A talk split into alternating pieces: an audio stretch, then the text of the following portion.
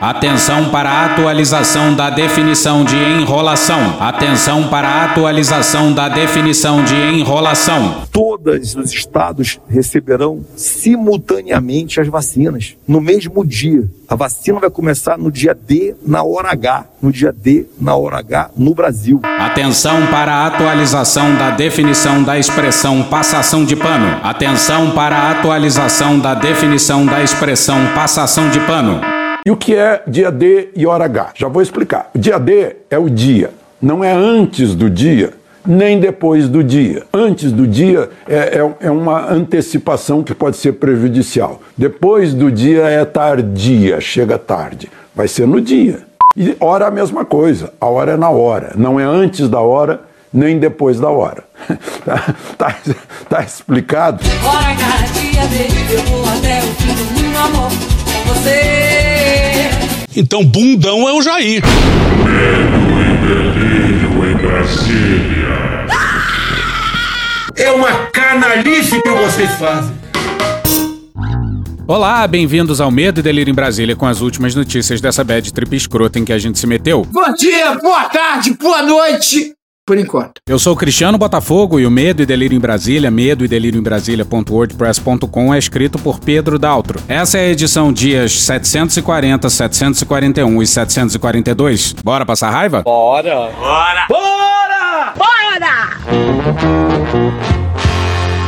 Olá, brasileirinhos e brasileirias do Brasil! Obedecendo às ordens do pauduríssimo e razoabilíssimo, excelentíssimo senhor presidente da República, o medo e delírio de hoje será diferente. O serviço de utilidade pública. Em tempos de pandemia, sempre é bom ouvir a voz da razão. E nesse episódio traremos o gênio verde-oliva, o doutrinador da logística, o brioso e sagaz general Eduardo Eduardo Pazuello, o farol da razão que o Brasil precisava para navegar nesses mares pandêmicos. O estupendo ministro fez um discurso em Manaus para acalentar 210 milhões de corações. Vamos então finalmente escutar suas sábias palavras? É muito importante que nenhum de nós sinta indiferença por nada que esteja acontecendo. A indiferença é um sentimento que não pode estar no nosso coração. E daí?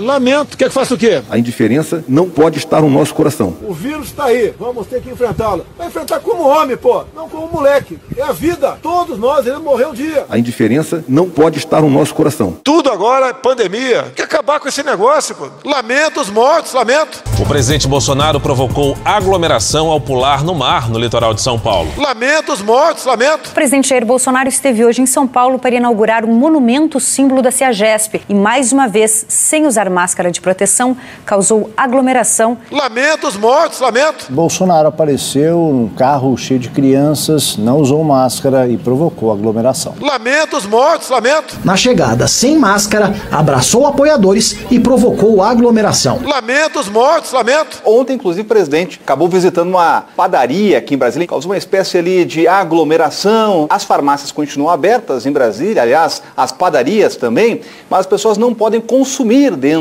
é, das padarias alimentos. Foi o que o presidente acabou fazendo. Lamento os mortos, lamento. Após descer do avião presidencial, ainda na área externa do terminal, Bolsonaro montou em um cavalo e, em meio a uma aglomeração de apoiadores, tirou a máscara que usava no rosto. Lamento os mortos, lamento. O presidente Jair Bolsonaro voltou a provocar aglomeração hoje em viagem fora da agenda oficial. Lamento os mortos, lamento. Ao sair do estádio, o presidente dirigiu-se a pé ao bar do Beiçada, atendeu apoiadores que pediam para tirar fotos, bebeu refrigerante, jogou sinuca e abraçou apoiadores. Durante toda a visita, o presidente não usou máscara, assim como muitos populares. Lamento os mortos, lamento. Uma visita gerou aglomeração de apoiadores e Bolsonaro não usava máscara. Lamento os mortos, lamento. É mentira. Mentira. É tudo mentira. Três vezes dizendo que é mentira. A indiferença não pode estar no nosso coração. Tem que deixar de ser um país de maricas. A indiferença não pode estar no nosso coração. Mas não adianta, vai acabar pegando. E ficando em casa não resolve nada, porque quando você um dia vai ter que sair da toca, né? Vai ter que sair da toca, sair de casa, e vai acabar pegando o vírus. E, e aquilo que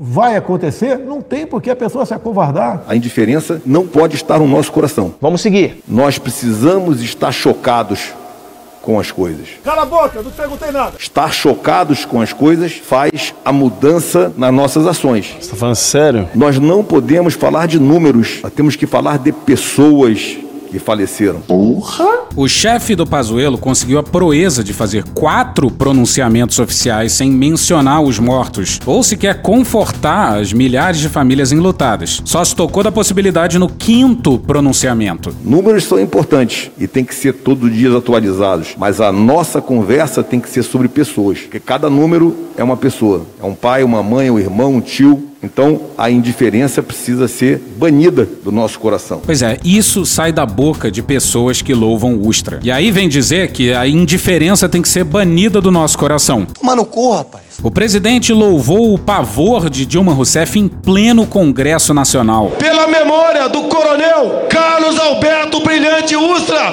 o pavor de Dilma Rousseff. Comemorou a interrupção dos testes da Coronavac por conta do suicídio de um dos participantes. Mais cedo, o presidente Bolsonaro havia comemorado a suspensão. Bolsonaro então escreveu: morte, invalidez, anomalia. Esta é a vacina que Dória queria obrigar todos os paulistanos a tomar. E concluiu: mais uma que Jair Bolsonaro ganha. E aí o Pazuello age como se o capitão não fosse o seu chefe. Senhores, é simples assim. Um manda e o outro obedece. Vamos seguir. Em 500 metros, tire o cu do presidente da reta. Tudo que eu precisei me foi dado pelo presidente Jair Bolsonaro. Que merda, hein? Recursos, apoio, contatos, ordens para outros ministérios, tudo, 100%. Nada me foi negado. Que merda, hein? Sabia não? Senhores, é simples assim. Um manda e o outro obedece. Mas que é isso? É uma admissão de culpa? Então vai ver que o general não pediu pro Bolsonaro incentivar o isolamento social, o uso de máscara e a importância da vacinação. Ou, não, mais um crime de responsabilidade. Ouvi o Davi falar aqui sobre tratamento precoce. Senhores, senhoras, não existe outra saída. Avisei o Wilson ontem que hoje eu seria um pouco mais incisivo em algumas palavras. Olha! Nós não estamos mais discutindo se esse profissional ou aquele concorda ou não concorda. Os conselhos federais e regionais de saúde já se posicionaram. Os conselhos são a favor do tratamento precoce. Será mesmo? Não existe tratamento para Covid. Não existe nenhum remédio que muda o curso da doença, que faz você ter uma doença mais branda ou mais, é, mais complicada. Tem um monte de gente que fica veiculando fake news e no Brasil pega que é uma beleza. Todo mundo no Brasil tá tomando ivermectina e hidroxicloroquina. Não tem nenhum efeito. Zero. Pode chegar à vontade. Eu sou só um mensageiro. Não sou eu que fiz o negócio não funcionar. Eu só tô trazendo uma mensagem e lide com ela da maneira que vocês querem. É consenso na sua área entre os médicos? Não, na minha área tem muito médico burro que ainda dá cloroquina, essas coisas. Não tem isso. Agora, entre os médicos inteligentes é consenso. Muito bem. E a seguir, como manipular o discurso. Mas que o tratamento tem que ser imediato, que os medicamentos têm que ser disponibilizados imediatamente, aqueles que o médico prescrever, e o paciente precisa se medicar e ser acompanhado pelo médico, essa dúvida não existe. Pois é, não existe essa dúvida. Não existe a dúvida de que o paciente tem que tomar os remédios que o médico prescrever. Agora, quantas pessoas você acha que não pensaram em hidroxicloroquina, ivermectina e anita no momento em que o Pazuello disse isso? É óbvio que o médico precisa fazer o tratamento precoce das doenças. Só que no caso da Covid, esse tratamento precoce não existe. Ou alguém acha que ele tá falando de anticorpos monoclonais. E olha só, nem o Anitta mais. Vamos pro Marcelo Pereira no G1 no dia 11.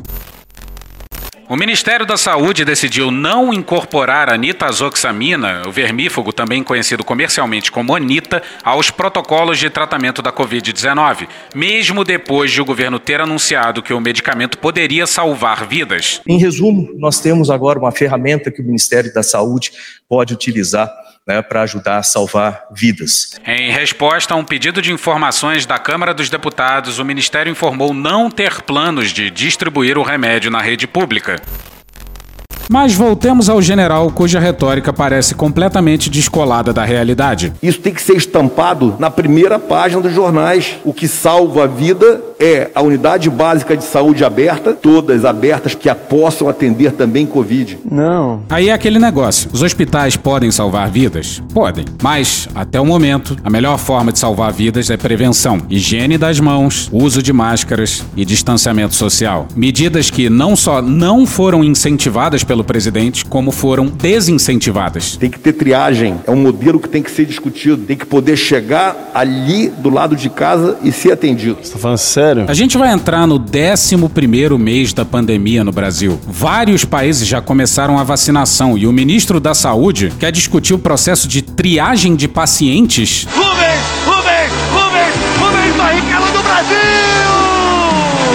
Vou abrir uma aspas, um parênteses, para contar uma história rápida. Quando eu comandei o primeiro quartel meu no Rio de Janeiro, eu fui questionado numa resposta e eu falei que esse problema aconteceu no outro comando.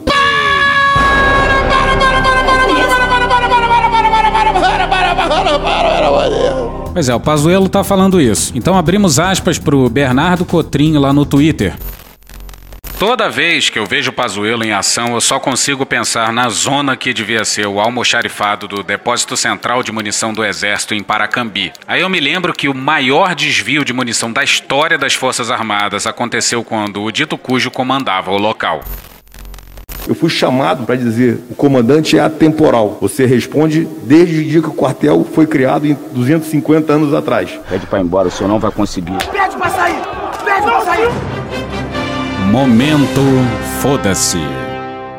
Eu também sou de Manaus. E daí? Eu também cresci não na periferia, porque aliás eu, cresci no subúrbio, porque a Rua Teresina era, era subúrbio. Eu sou essa pessoa que hoje vai ferir os seus sentimentos. Então foda-se. Então, resumindo, foda-se. Eu morava na periferia da cidade. Ah, coitado! Lamento, quer que faça o quê? Morava numa casa boa, mas era uma periferia da cidade e vi tudo crescer. Empolgante. É nossa responsabilidade abrir todas as UBSs e o que for mais necessário de triagem. Oh, really? Pois é, o governo federal descobriu que tem umas unidades básicas de saúde fechadas em Manaus. E só agora, janeiro de 2021, depois da cidade ter sido a primeira cidade brasileira a ter seu sistema de saúde e funerário colapsado, eles se atentam pro detalhe. Numa cidade que caminha novamente para um colapso. É nossa responsabilidade fazer com que os conselhos sejam firmes com a classe médica para cumprir o diagnóstico clínico. O diagnóstico ele é do médico, ele não é do exame. O diagnóstico não é do teste. Não aceitem isso. O diagnóstico é do profissional médico. Pazuello descobriu o mundo agora. Eu não sabia nem o que era o SUS. Uma hora Bolsonaro reclama que estão diagnosticando Covid demais, que a pessoa morre de acidente e colocam Covid. Na hora seguinte, o médico é soberano no diagnóstico. E Pazuello está sugerindo que o resultado do teste pode ser descartado? Bom, talvez seja porque não tem teste, né? O governo não fornece teste. Mas não, o médico sabe, o médico sabe diagnosticar, não precisa de teste. E olha só como ele consegue dizer coisas conflitantes na mesma frase. O tratamento, a prescrição é do profissional médico e a orientação é precoce. E essa orientação é de todos os conselhos de medicina. Então nós temos que cobrar dos conselhos de medicina, cobrar dos diretores clínicos dos hospitais, cobrar na ponta da linha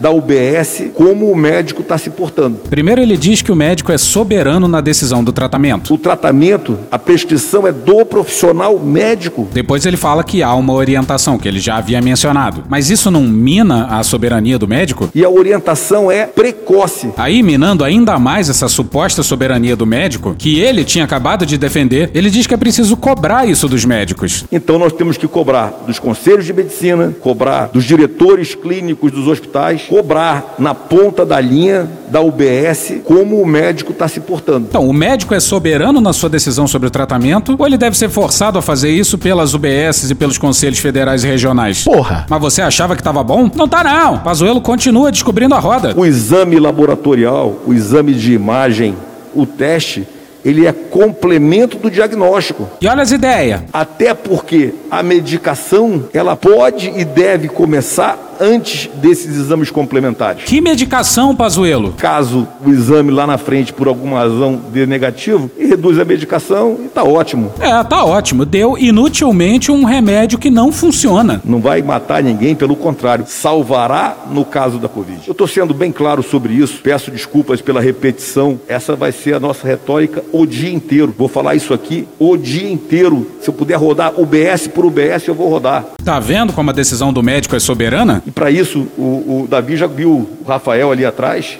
que é o secretário nacional do atendimento primário, já disse: Eu quero ele aqui. Vai ficar aqui até isso estar funcionando. Vai ficar aí até estar funcionando. E aí fica a pergunta que não quer calar, general. Por que diabos isso não estava funcionando antes? Já que Manaus foi e agora é novamente a cidade brasileira mais brutalmente atingida pela pandemia. Para que essa, essa ansiedade, essa angústia? E como o governo não tem um plano para chamar de seu, O plano de contingência é do governo do estado e do município. O SUS é tripartite e é um sistema espetacular. Eu não sabia nem o que era o SUS. E olha o discurso de quem parece que acabou de chegar. Tu tava fora do Brasil, irmão? A ação efetiva é do estado e do município. Os protocolos, orientações, recursos, programas são do Ministério. É por isso que a minha posição hoje é de apoio. Não posso tirar essas responsabilidades nem ofuscar o trabalho de ninguém. Esse trabalho é deles. E eu sou o apoio. Vou apoiá-los com minhas equipes, apoiá-los com tudo que vocês precisarem. Tudo, 100%, 100%. E principalmente com o conhecimento que nós adquirimos ao longo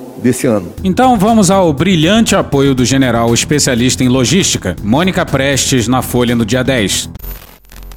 O Ministério da Saúde restringiu a vacinação a apenas um modelo de seringa, a de 3 ml com o chamado bico de rosca, limitando a produção nacional a 1,5 milhão por dia. A indústria nacional pode não dar conta da demanda a tempo da chegada das doses em todos os estados. Abre aspas, quando o Ministério escolhe apenas um modelo de seringa assim em cima da hora, ele limita toda a capacidade de produção das empresas, porque as linhas de produção levam até um ano para serem adaptadas para um novo molde. Vai acontecer isso, de alguns estados terem seringa de 3 ml e outros não para vacina, fecha aspas, afirma o diretor técnico da SR Tomé da Silva. Para se ter uma ideia do impacto, nas duas fábricas da SR, em Manaus e em Pedro Juan Cabaleiro, no Paraguai, a capacidade de produção é de 3,5 milhões de seringas por dia de todos os modelos. Considerando apenas o modelo de 3 ml especificado pelo Ministério da Saúde, cai para 500 mil por dia. Já somando os quatro modelos defendidos usados pelo Programa Nacional de Imunizações, passa para 2 milhões por dia. Ele defende que a produção diária do país poderia ser de 6 milhões de seringas por dia, caso a especificação técnica do Ministério da Saúde autorizasse o uso dos quatro volumes de seringas utilizados pelo Plano Nacional de Imunização em campanhas de vacinação realizadas em anos anteriores, de meio ml, 1 ml, 3 ml e 5 ml. As seringas seriam combinadas com modelos diferentes de bicos e agulhas para se adaptar a cada necessidade. Agora você imagine aí, um país de dimensões continentais e eles exigem um único tamanho. E o general é especialista em logística. É como se numa guerra o Brasil só aceitasse lutar com armas de um único calibre. E o inimigo agradece. Mas calma, tem mais. Paula Ferreira no Globo no dia 12. O Ministério da Saúde demorou três meses para responder à Organização Pan-Americana de Saúde se desejaria ou não efetuar compra de 40 milhões de seringas. E, quando o fez, optou pela aquisição por prazo de entrega mais demorado, escolhendo frete por navio e não por avião. Que merda, hein? Eu sei, mas é que eu fui pra lá de navio! Melhor de navio que é mais barato, né? Pra que a pressa? Mas, Pazuello, o problema nosso é pessoal. Nós não temos pessoal em Manaus para aumentar a capacidade de atender, etc, etc. E eu bato aqui duas linhas. Nós temos pessoal que precisa ser motivado a ir para frente de combate. E dois, nós temos capacidade de trazer de fora todos que precisarem. Se tem déficit de pessoal e a pandemia não é fato novo, por que, que não trouxe até agora? Não sei. Nós temos o programa Brasil Conta Contigo, já está recrutando algo em torno de 500 profissionais e vai estar à disposição de vir o mais rápido possível, já dentro do programa, junto com o Estado e com o município. Pois é, Manaus já está enfrentando a brutalidade da segunda onda. A situação da pandemia no Brasil é tão distópica que quase não dá para falar em segunda onda. Mas, de fato, é a segunda vez que o sistema de saúde por lá colapsa. Estamos vivendo crise de oxigênio? Sim. Estamos vivendo crise de abertura de UTIs? Sim. Estamos vivendo crise de pessoal? Sim. A nossa saúde em Manaus ela já começa com 75% de ocupação. Qual é a novidade? Então é muito importante medidas que diminuam a entrada. Exatamente. Zé, que tal parar de desincentivar o uso de máscaras, por exemplo? Que tal não só incentivar o uso de máscaras, como também ter reconvertido indústrias para distribuir máscaras de qualidade gratuitamente para a população que necessariamente tem que se expor mais? Que tal um incentivo ao trabalho remoto quando possível? Que tal não só não incentivar a aglomeração, como também desincentivá-la? Afinal, a aglomeração não é necessária para quase nenhum ramo de atividade. Que tal incentivar o distanciamento social?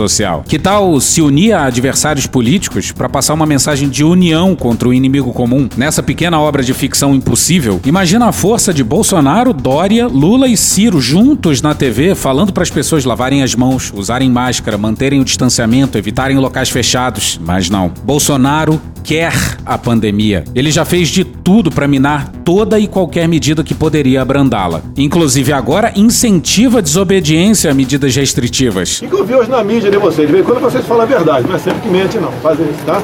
Eu vi que tem lá no, em Fortaleza, por exemplo, o povo ignorou o decreto do governador. Eu vi que o povo em Manaus ignorou o decreto do governador do Amazonas. Eu vi que em Búzios, então, o povo foi para a rua e acabou um desembargador revogando uma liminar de, uma, de um juiz de primeira instância. Mas você acha que tem que fazer desobediência, presidente? Olha, não, não quero me provocar, que eu não vou entrar. Tu é da Globo? Tá, tá, qual, qual, qual, qual que é? Você acha que eu vou, você acha que eu vou, falar uma besteira aqui pra vocês aí? Presidente, Eu tô falando a realidade. Então vocês não podiam divulgar isso porque estimula os outros a não cumprir. Exatamente o que o senhor fez agora. O governador fica entre a cruz e a espada. Vamos, vamos também olhar isso aí, entre a cruz e a espada. Metade quer fechar tudo, metade se fechar tudo vai para rua, então o negócio é, é difícil. Então esse equilíbrio do processo decisório é uma conversa longa que nós temos tido, eu e o governador. E não que a gente concorde em tudo, tem ideia para lá, ideia para cá, mas é muito difícil encontrar o ponto de equilíbrio. É, de fato. Mas certamente não é promovendo aglomeração, falando contra a máscara, promovendo remédios que comprovadamente não funcionam e simplesmente mandando um belíssimo foda-se pra pandemia, dizendo que 70% das pessoas vão pegar, não tem jeito, é isso mesmo, é uma chuva, todo mundo vai se molhar. Eu já falei aqui sobre os profissionais de saúde, mas eu preciso deixar uma coisa clara. Esse é o momento dos profissionais de saúde. Tem outros momentos no país. Nós tivemos momentos que era o Congresso Nacional, que era o destaque daquele momento. Tivemos um momento que era a Polícia Federal, que era o destaque daquele momento. Tivemos um momento que eram as Forças Armadas, quando nós estávamos de frente com situações complicadas do país. Pois é, sim, ele tá falando da ditadura militar. Hoje, a guerra é o combate ao coronavírus. Ainda estamos vivendo um finalzinho de pandemia. Nós precisamos reverenciar o pessoal que está trabalhando e precisamos trazer de volta o pessoal que cansou. Imagina dizer isso pra um médico. O cara cujo chefe é, ao menos parcialmente, responsável por ele ou ela ver gente morrendo de Covid quase que diariamente. Os profissionais da saúde protestavam na Praça dos Três Poderes por melhores condições de trabalho, mais equipamentos de proteção e a favor do isolamento social. O ato foi interrompido por apoiadores do presidente Jair Bolsonaro. Eu tenho perto!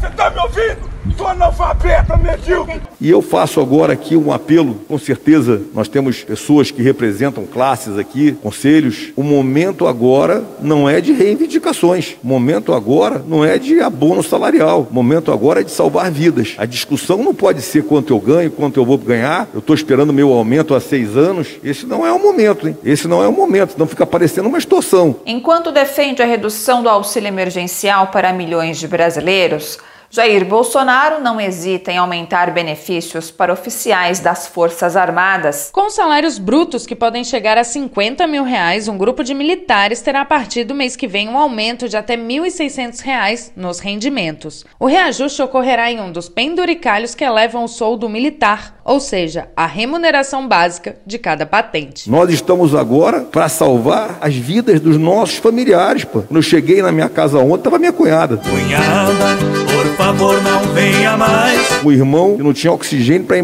pra- nem para passar o dia. Acho que chega amanhã. O que, você vai fazer? Nada. Não tenho o que fazer. Imagina que louco, gente. Bem louco! Se um certo general ministro da saúde tivesse tido a ideia de mandar oxigênio para Manaus. Olha o que ele falou para os prefeitos com foco nos prefeitos do interior. O atendimento básico, agora eu estou falando para vocês, é o diferencial. E se vocês observarem, é por isso que as curvas do interior são diferentes. Porque vocês estão mais próximos da população, vocês conseguem identificar um a um e conseguem fazer o atendimento básico, o atendimento precoce. Precoce. É mais fácil a, a coordenação disso. A capital é muito mais complicada, espalhada, e aí você não consegue pegar e fazer cumprir exatamente o que tem que cumprir. Desculpa, mas é impressionante como fala merda o Pazuello. Por exemplo, a densidade de casos por milhão na Bélgica tem relação com a sua taxa de urbanização. A Bélgica é muito densa. No interior, as pessoas vivem mais afastadas umas das outras. As aglomerações são menos comuns. E parte do caos da capital é porque tem vários pacientes vindos de outras cidades, muitas delas sem um mísero leito de UTI. Pazuello realmente sabe muito pouco. Inclusive, em live com o presidente recentemente, falou da vacina da AstraZeneca como sendo uma vacina de RNA, coisa que não é. E o ministro da Saúde saber menos do que eu é foda, gente. Hoje vai ser lançado uma, uma plataforma, a Mayra vai falar sobre isso, uma plataforma que vai permitir que o próprio prefeito cobre o protocolo de atendimento. É um protocolo, uma plataforma com protocolo. E o protocolo vai nos dar mais de 85% de acerto. Tá bom, né? Mas a capacidade do médico chegamos em 100. Esse protocolo inclui exatamente o quê? E se é tão eficiente assim, por que diabos não foi feito lá em março? Por que esperar 11 meses para colocar a ideia em prática? Doutor Rafael, ele veio para, numa conversa direta com os prefeitos, tirar todas as dúvidas dos caminhos para participar dos programas que permitem a chegada de recursos e meios aos municípios. Momento aí, do Brasil!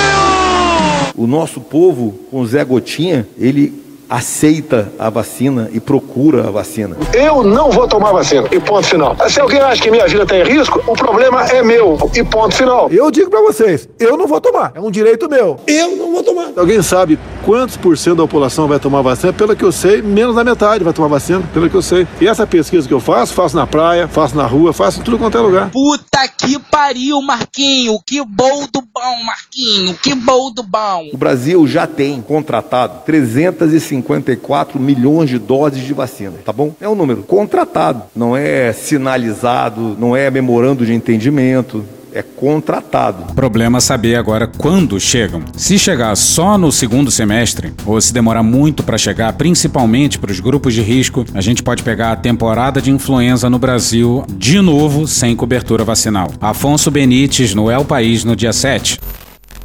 Conforme o ministro da Saúde anunciou em entrevista coletiva, o planejamento é que, ao longo de 2021, o governo disponibilize cerca de 345 milhões de doses de vacinas contra a Covid-19. Seriam 210 milhões produzidas pela Fiocruz AstraZeneca, 100 milhões da Butantan Sinovac, 42 milhões por meio do consórcio internacional COVAX Facility e mais 2 milhões importadas de um laboratório da AstraZeneca. A ideia inicial é que, assim assim que forem aprovadas pela Anvisa, sejam utilizadas 8 milhões de vacinas.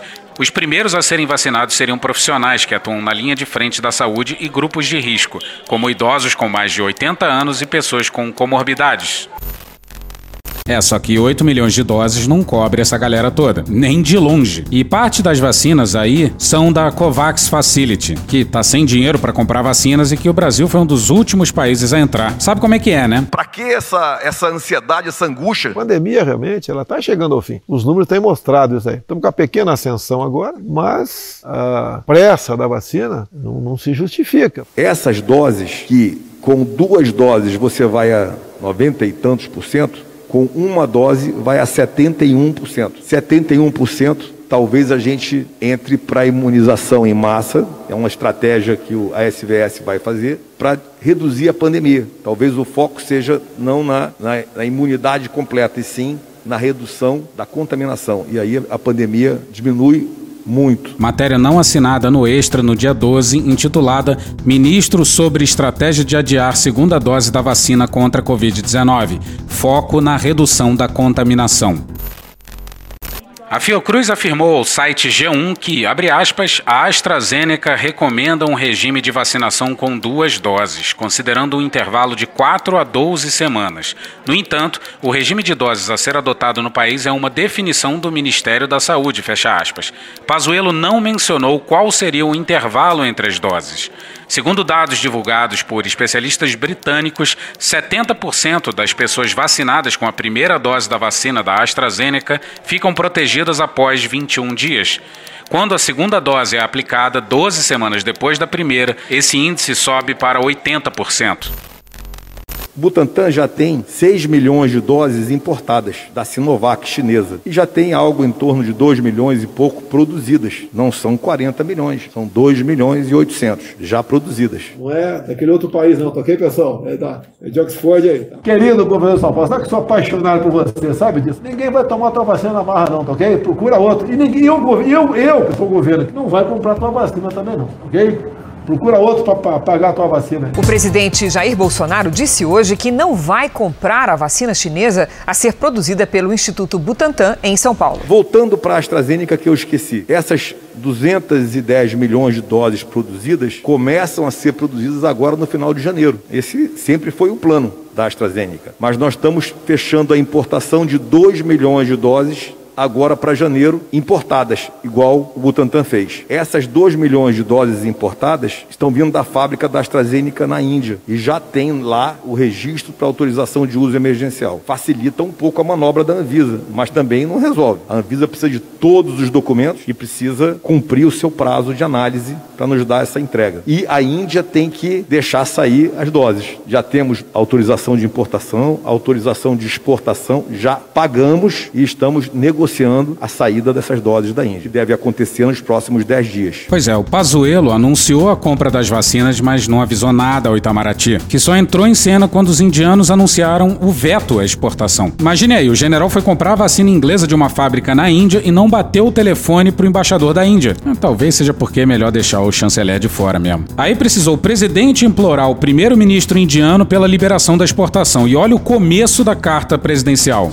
Muito apreciaria poder contar contar com os bons ofícios de Vossa Excelência para antecipar o fornecimento ao Brasil, com a possível urgência e sem prejudicar o programa indiano de vacinações de 2 milhões de doses do imunizante produzido pelo Serum Institute of India. Isso é que é planejamento, o resto é perfumaria. A Sputnik da Rússia é uma negociação com uma empresa privada a União Química, estão hoje na Rússia negociando a importação de uma primeira etapa e a Anvisa está já recebendo a documentação que, quando completa, permitirá o iniciar o processo de análise. Nesse caso, ainda nem começou a fase 3 no Brasil. Então, quando ele executar a fase 3, são 90 dias. A Sputnik, deve, a, a fabricada no Brasil, deverá estar disponível para a Anvisa fazer o registro, autorização de uso após 90 dias de fase 3. Isso vai para abril, maio. Enquanto isso, na Argentina. Ahí está, la ansiada vacuna contra la COVID-19. En esta etapa serán inmunizados voluntariamente 300.000 sanitarios que se encuentran en la primera línea de batalla contra el virus. El operativo se inició de maneira simultânea em todo o país. No caso da Sputnik, eu só fiz memorando de entendimento para 50 milhões de doses. Quando andar um pouco mais, eu posso ir para um contrato. A empresa privada está tentando importar algumas doses prontas da Rússia e solicitar a autorização de uso emergencial. Se isso tudo acontecer, janeiro ou fevereiro, nós também teremos 2 ou 4 milhões de doses da vacina russa. Se a Anvisa garantir a eficácia e a segurança. Despacito.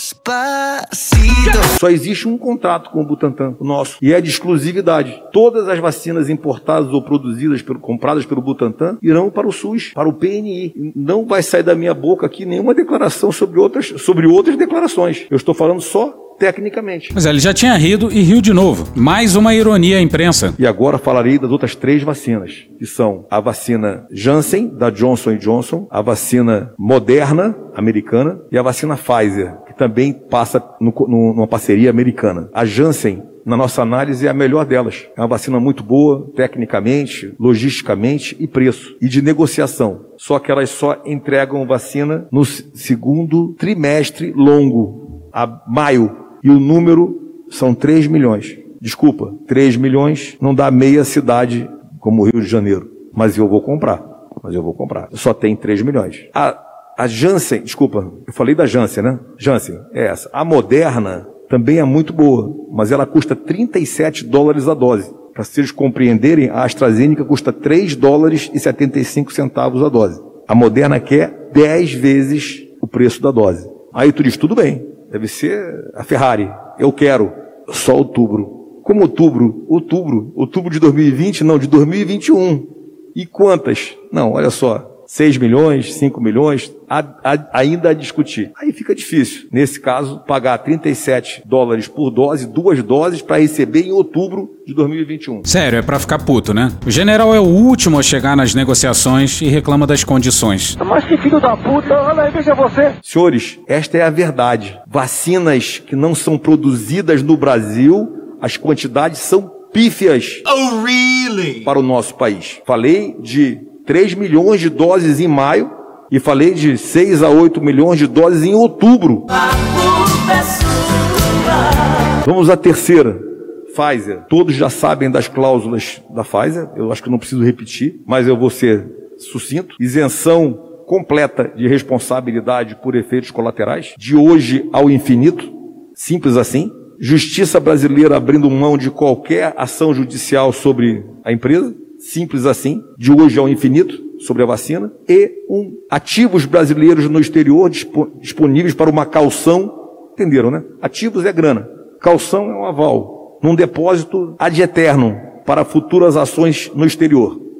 E outras cocitas que eu não vou explicar mais. Mas é a vacina que saiu mais cedo e com 95% de eficácia. E depois de testes de fase 2 e 3 mostrando segurança. E depois de milhões de doses já aplicadas em outros países. E alguém acha que a empresa fez isso só com o Brasil? Eu topei. Vamos fazer desse jeito mesmo, porque é o que tem. 500 mil doses em janeiro, 500 mil doses em fevereiro e um bilhão em março. Não tem graça, cara. 204.690 pessoas morreram por causa da Covid-19.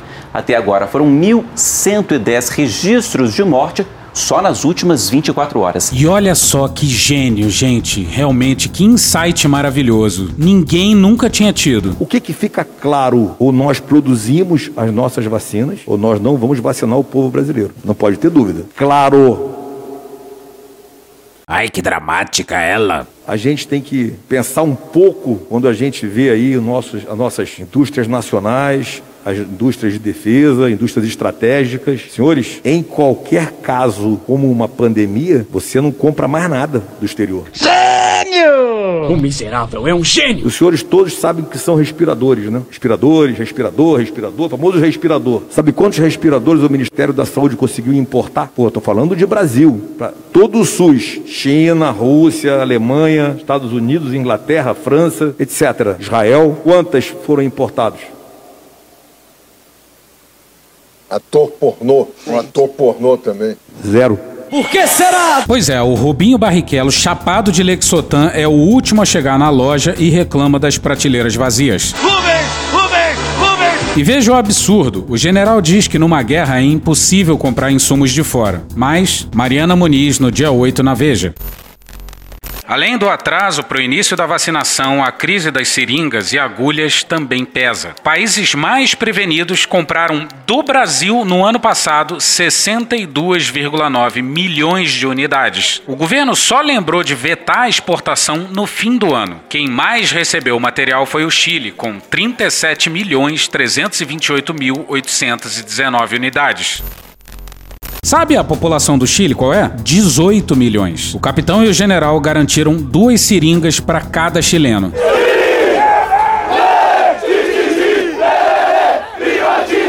Ah, e os argentinos também compraram seringas dos nossos produtores. Senhores, maior pressão do mundo hoje. Muitos países estão vacinando. Está atrasado, o Brasil está atrasado. Não é isso que a gente ouve em todas as ruas e televisão? Somem quantas vacinas foram aplicadas no mundo.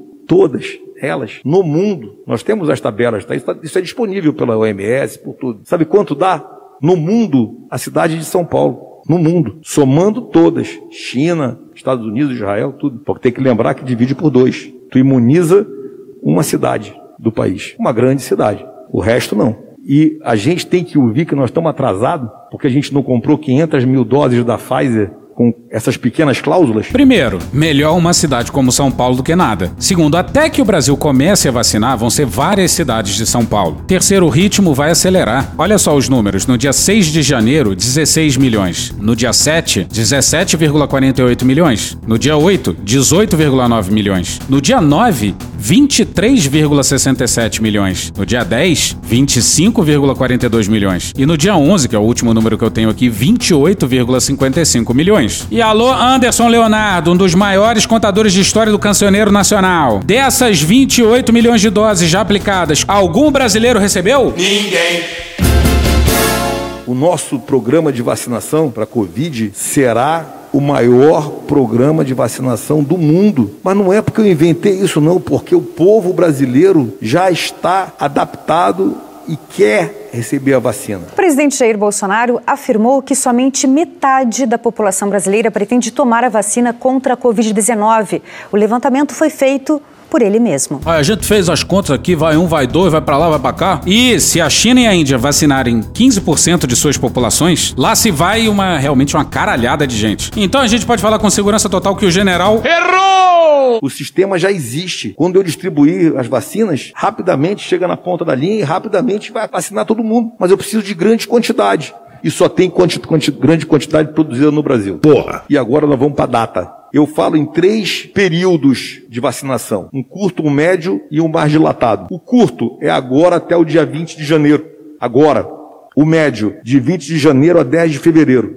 E o mais dilatado, de 10 de fevereiro a começo de março. Nós começaremos num desses três períodos. Isso é que é precisão. E alguém tem alguma dúvida que vai ser o mais dilatado? Os senhores já ouviram sobre o que eu tenho de autorização de uso emergencial. Eu tenho 6 milhões do Butantan e tenho 2 milhões da, da AstraZeneca, já solicitado para janeiro.